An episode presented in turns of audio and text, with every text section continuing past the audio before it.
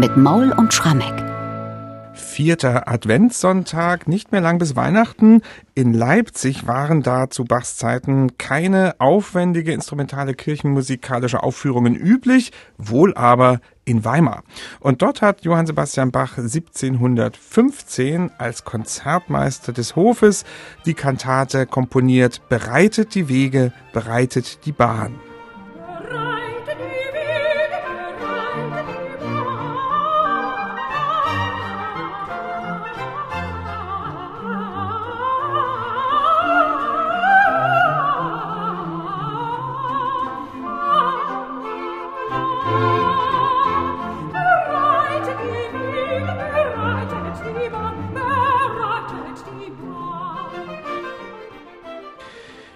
Weimar ist dieses Stück also entstanden. Bach war dort im Monatsturnus zum Komponieren von Kantaten verpflichtet als Konzertmeister und Michael, dafür stand ihm dort ein verlässlicher Librettist zur Seite.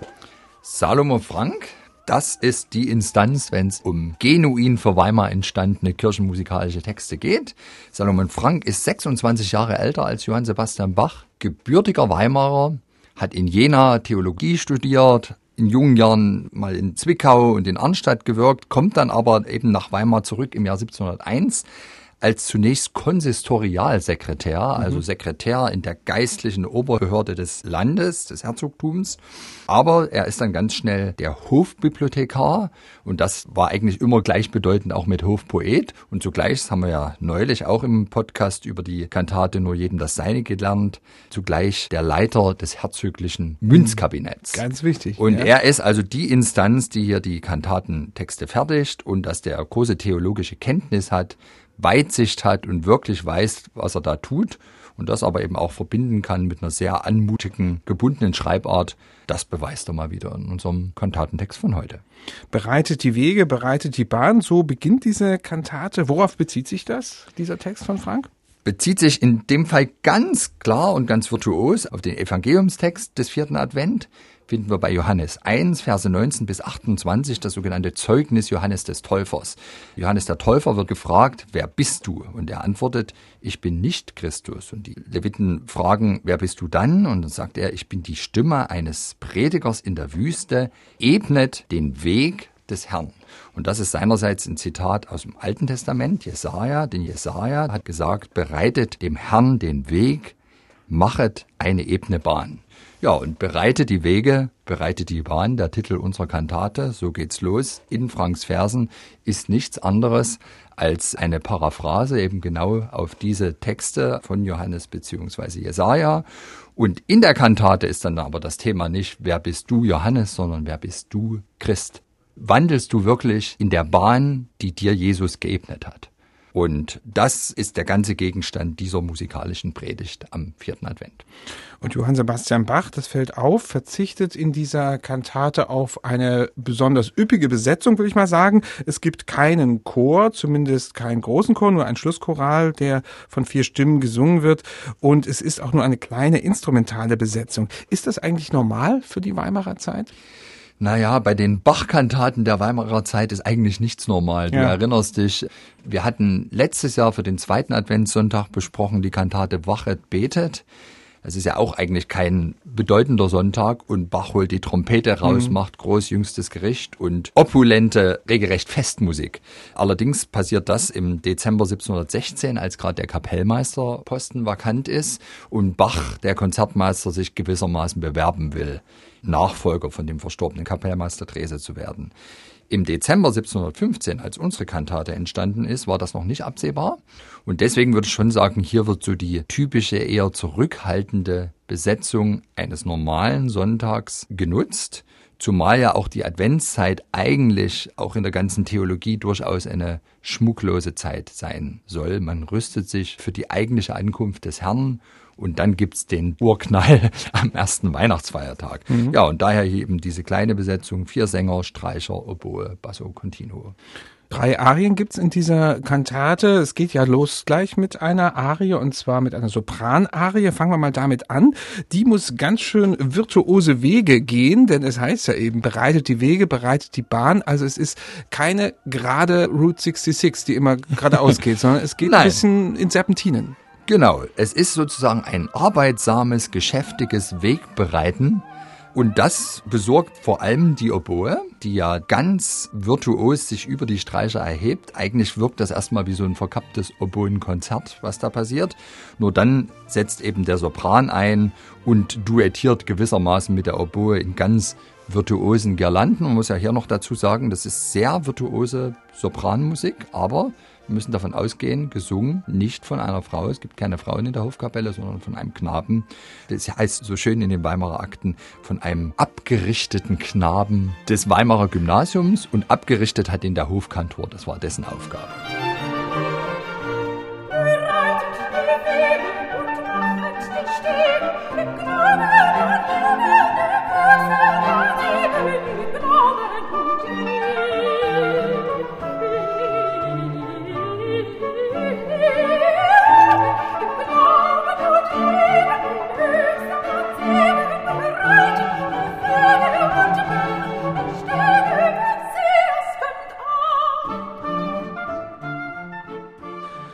Das wurde in Weimar also von einem Knaben gesungen, von einem abgerichteten Knaben. Die erste, die Eingangsarie aus der Kantate bereitet die Wege, bereitet die Bahn. Die zweite Arie, die beginnt mit dieser Frage, die ja an Johannes gerichtet wird. Wer bist du? Und da ist es fast schlüssig, dass das ein Bass singt, würde ich mal sagen. Aber Bach macht noch mehr damit. Also vor allem mit der instrumentalen Begleitung. Ja, das ist, glaube ich, der eigentliche Überraschungsmoment ja. in dieser Kantate. Eine bemerkenswerte Arie. Sie ist nicht besonders lang, aber sie ist besonders ungewöhnlich. Ganz ähnlich wie bei In jedem das Seine ist plötzlich mal das Cello das Solo-Instrument, einfach nicht nur der, der ewige Generalbassspieler. Also die Celli haben eine ganz prägnante Figur, die sie spielen. Ein Ostinato-Motiv. Und über das spricht dann herein der singende Bass mit der bohrenden Frage, wer bist du? Diese Frage, die die Priester dem Johannes gestellt haben, aber Frank kehrt's um. Die Frage wird hier nicht an Johannes gestellt, sondern an uns Christen. Wer bist du? Frage dein Gewissen, da wirst du sonder Heuchelei, ob du, o oh Mensch, falsch oder treu, dein rechtes Urteil hören müssen. Wer bist du? Frage das Gesetze, das wird dir sagen, wer du bist. Ein Kind des Zorns in Satans Netze, ein falsch und heuchlerischer Christ. Also Standpauke mal wieder. Mhm. Und jetzt ist es ganz erstaunlich, also das Cello hat viel zu tun. Bohrend wird diese Frage, dieses Wer bist du, immer wieder wiederholt. Äh, das ist wirklich die am häufigsten wiederholte Phrase in dem ganzen Text. Und das Interessante ist aber, dieser Bass, der gesungene Bass, bringt gewissermaßen die Naturgesetze durcheinander. Normalerweise ist das, das Cello, Basso Continuo Instrument unter der Gesangsstimme, aber der gesungene Bass ist ganz oft unterm Cello. Der ist mhm. das eigentliche Fundament. Und deswegen würde ich sagen, hier spricht die Vox Christi, mhm. Jesus, und fragt uns, wer bist du? Und er ist deswegen unter dem Generalbass, weil er ja das eigentliche Fundament ist, was wir alle haben sollten. Wer bist du? wer bist du? Frage dein Gewissen, wer bist du? Frage dein Gewissen, da wirst du sondere Heuchelei, ob du, o Mensch, falsch oder treu, falsch oder treu, dein rechtes Urteil hören müssen, dein rechtes Urteil. Dein rechtes Urteil hören müssen die Bassstimme unter dem Cello in dieser Arie Wer bist du? Und dann habe ich schon gesagt, es gibt noch eine dritte Arie in dieser Kantate und dann ist die Altstimme an der Reihe und die wird wiederum begleitet nicht von einem Cello, sondern von einer Solo-Violine. Und da geht es wieder mächtig virtuos zu. Ich würde fast sagen virtuoser als der Text vermuten ließe. Ja, und ich glaube besonders ornamentiert, mhm. das macht ja die Solo-Violine. Und hier ist es ja so, nach der Frage, wer bist du Christ, also diese Standpauke, wird jetzt eigentlich im Libretto nochmal ein Bezug hergestellt zu Johannes dem Täufer, weil es geht um unsere Taufe. Christi Glieder, ach, bedenket, was der Heiland euch geschenket durch der Taufe reines Bad.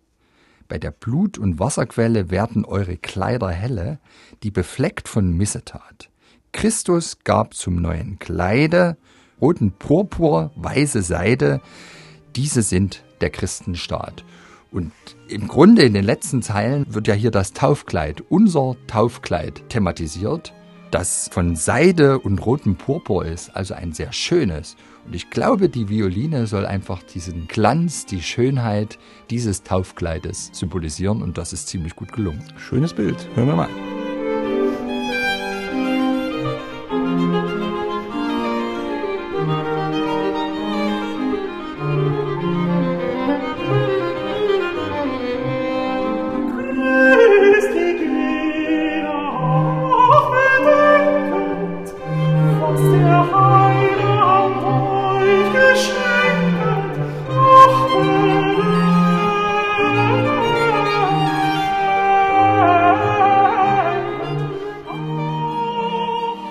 Klingt es also in der dritten Arie dieser Kantate, bereitet die Wege, bereitet die Bahn. Und jetzt steht die große Frage, ist das eigentlich schon der Schluss der Kantate? Denn es ist hier gar nicht so klar, ob der Schlusschoral dazugehört oder nicht. Oder die Frage, welcher Schlusschoral gehört eigentlich dazu?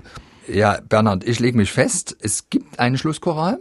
Der steht bloß leider nicht in der Partitur, die wir von Bach haben. Also wir haben Bachs Partitur und da sind wirklich die paar Seiten Papier prall gefüllt. Da war kein Platz mehr für den Schlusschoral, aber es muss einen gegeben haben, weil wir haben ja neben Bachs Partitur den gesamten Jahrgang, den Frank 1715 gedichtet hat, mit dem Titel Evangelisches Andachtsopfer gedruckt. Da taucht der Kantatentext auf und da steht am Schluss ein Choral und zwar ein Lied, was sehr gut passt, nämlich die Schlussstrophe von Herr Christ, der einge Gottessohn, dieses bekannte Lied, was wir auch schon im Podcast besprochen haben, die Choralkantate dazu von Elisabeth Kruziger. Und nun ist es so, wir haben tatsächlich so ein paar über Feld, Wald und Wiese überlieferte einzelne Choralsätze von Bach. Und da haben wir natürlich schon eifrig geguckt, ob dort vielleicht einer ist. Praktisch dieses verlorene Blatt, was hm. vielleicht zusätzlich irgendwie in die Partitur eingelegt war und weggekommen ist ist leider nicht dabei. Aber wir haben einen Ersatz in der Kantate BWV 164, ihr, die ihr euch von Christo nennet. Da ist die gleiche Choralstrophe auch von Bach vierstimmig vertont und in vielen Aufführungen leiht man die sich heutzutage, damit auch diese Kantate, so wie es Frank gewollt hat und so wie es sicher auch Johann Sebastian Bach erledigt hat, mit einem Choral endet.